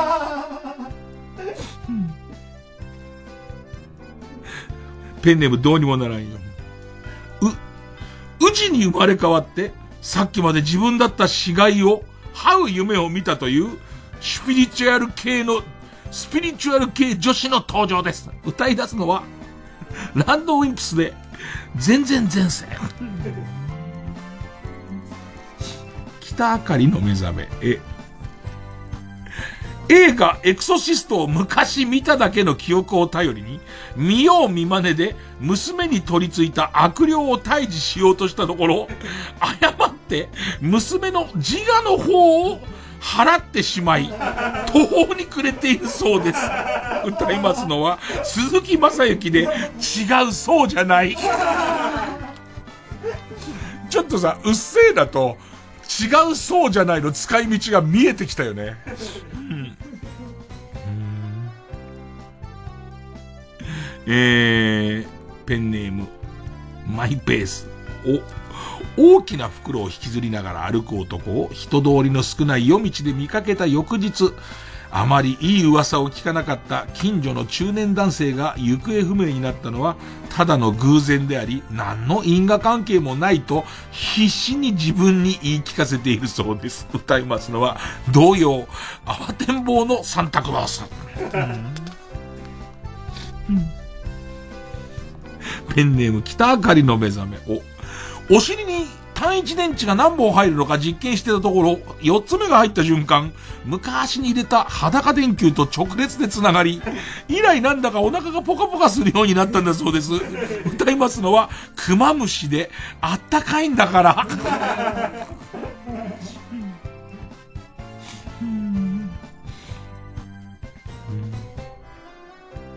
ペンネーム、パパンジスタ。一昨日からシェイプアップのため、圧着ソックスを購入し履いたところ、圧が強すぎて、足がうっ血しているそうです。歌いますのは、桑名正宏で、セクシャルバイオレットナンバーワン。はい、ラスト。ペネムサンチョ。お、オナニーするときは、写真集や DVD、一切見ないそうです。歌いますのは、ジョン・レノンで、イマジン。最悪な。最悪な曲紹介。イマジン歌われても。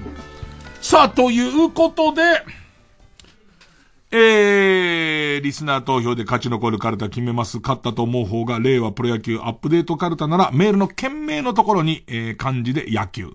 で、NHK のど自慢出場者紹介カルタならば、メールの件名に、ひらがなで、のどを書いてください。で、メールの本文の方には、住所、氏名、年齢、電話番号を書いて、これからかかる曲の間に送ってください。投票は1人1回で抽選で3名様にバカ力カードをプレゼント中です。メールアドレスは、baka.tbs.co.jp、baka.tbs.co.jp です。えー、本日曲、えー、岡本恵美でヒットナンバーです。えー、受付開始。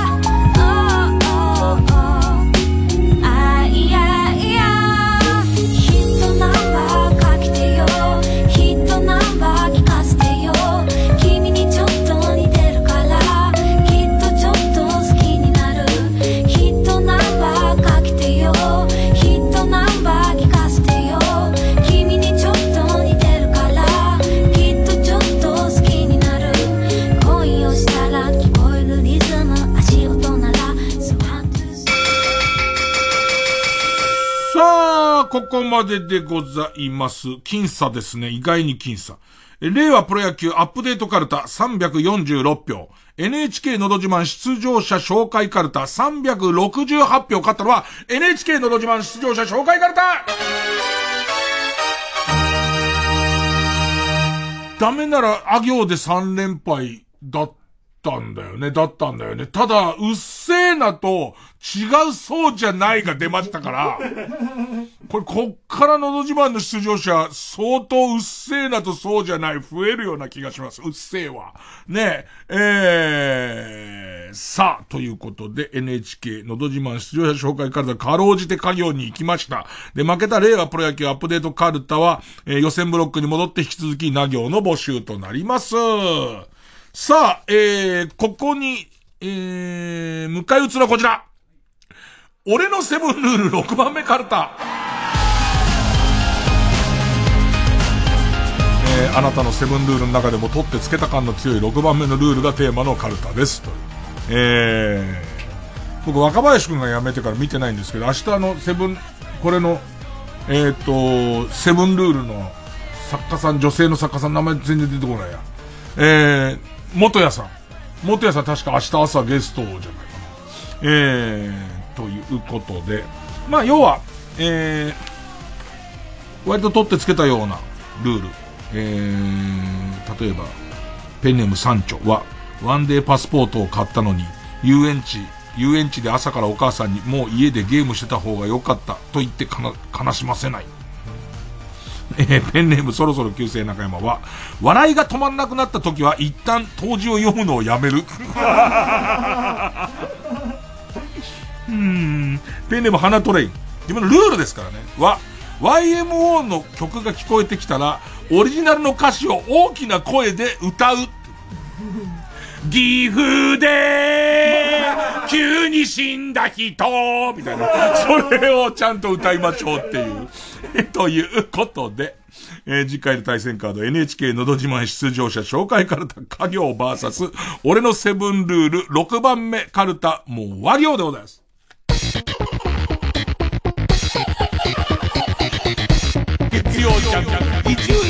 深夜のバカ力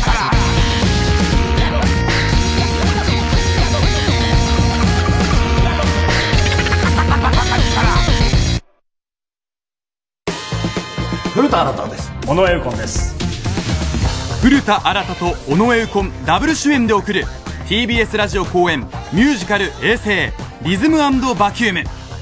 登場人物は全員悪者？昭和33年を舞台に親子の悪行三昧を描く欲望と狂気と笑いのミュージカル。悪い奴ほど生き残る。脚本演出福原光則。音楽生き物係水野良樹増田トッシュ。出演古田新太尾上右近咲日美優ノンスタイル石田明村上渉佐藤真由美友坂理恵六角誠治ほか。7月9日から TBS 赤坂アクトシアターにて上演。詳しくはミュージカル衛星公式サイトをご覧ください。ミュージカル衛星リズムバキューム。劇場でお待ちしています。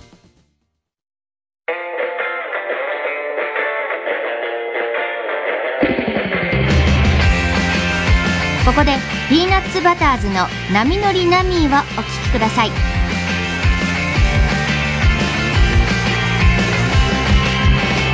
聞かせられない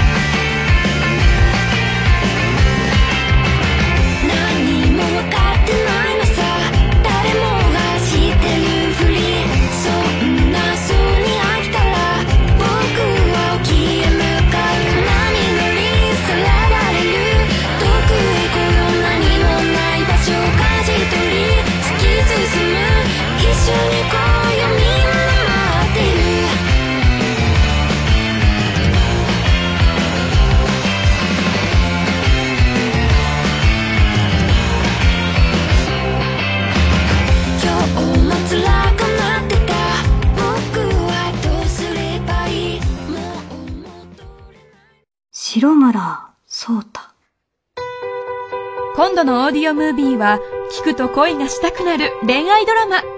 綺麗ですね。天然マイペースだけど魅力的な白村聡太。彼と出会う4人の女性は次々になぜかじわキュン。彼女たちの恋模様はいかに？主演、流星涼。4人のヒロインには、尾崎由香、平優奈、富山恵里子、剛力あやめ。本編のロケーションはすべて実在するもの。白村聡太に好かれたい。by オーディオムービー。詳しくはオーディオムービーで検索。伊集院光る深夜のバカ力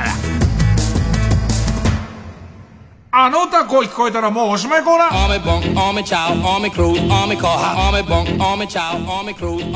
ー.ルールは割愛です。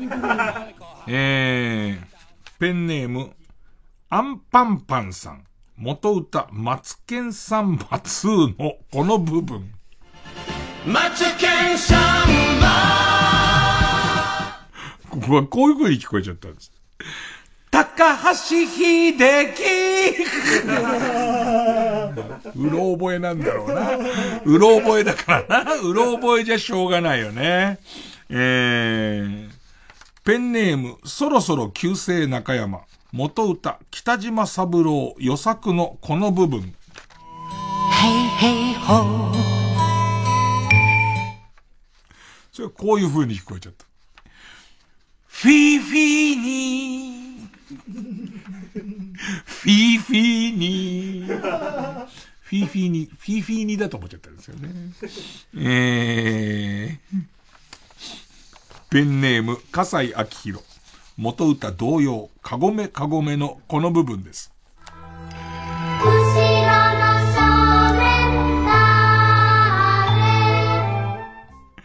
これこう聞こえちゃったんですよね。ナイフを持ってる女。超怖え超怖えよこの歌こういう風に聞こえちゃう人超怖えよもう一個いけますか？はい。えー、ペンネーム同じく、笠井明宏。元歌、釜谷博士。我が良き友よのこの部分。下駄を鳴らして奴が来る通にいい歌だな、俺。この歌すげえ好きだけど。これ、こういう風に聞こえちゃった。聞こえちゃった。自称、蒲田のビルゲイツ。下駄がいてんだよ。自称、蒲田のビルゲイツしかも蒲田で下駄がいてんだよ。えー、ということで、聞き間違いが起きたらすぐにメモって送ってください。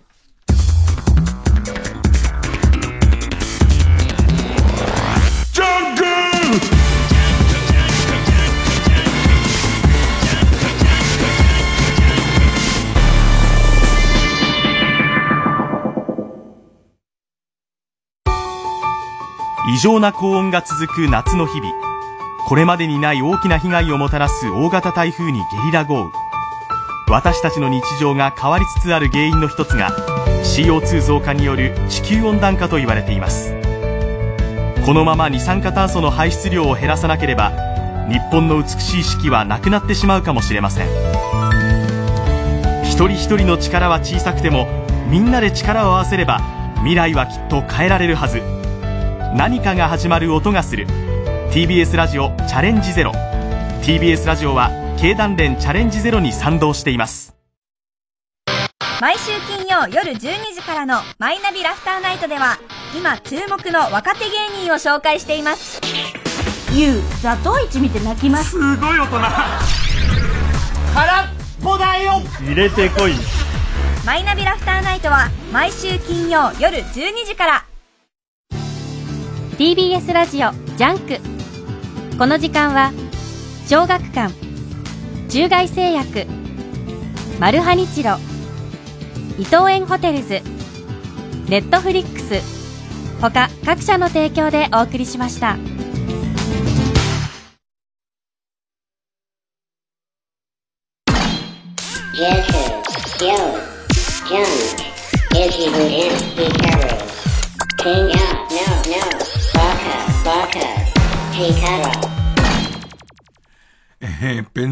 綺麗な夕日、少し面白い。街を歩いてた時のこと、とあるお寺の前に紙が張り出してあり、毛筆で、君はあと2万5千日生きれるじゃん。17歳だから。1日ってそんなに大事じゃないじゃん。でもそれをお母さんに置き換えた時、あとどれだけ一緒に楽しく過ごせる日が残っているの？という文章が。若者に向けた住職の言葉なのかなと思って最後まで読むと、お笑い芸人、イグジット、金近と書いてありました。なんだろうな、この漢字。なんだろうな。たまにさ、お寺の前に毛筆で書いてあるよね。書いてあって、あ、なんかいい言葉だな、みたいな思ったりするよね。で、これも見て、んなんか、ジャンとか使ってんのは、そのご住職がなるべく若者に読んでほしいのかな。お笑い芸人、イグジット、金近。うーんそう。なんだろうこの感情は何の感情なんだろうね損はしてないよね。別に損はしてないんだけども、なんかちょっとうかつだったなっていう感じなのかなねえ。え、そんなこんなで、明日も犬が生きてるといいな。お二人が怪我しないといいな。おやすみ。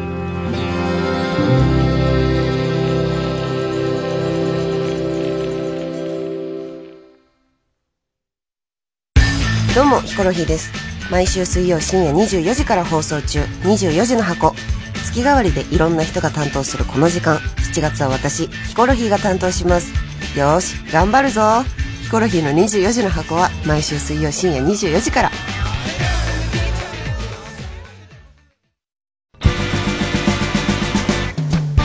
お世話になってます。伊藤と畑中で。オズワルドです。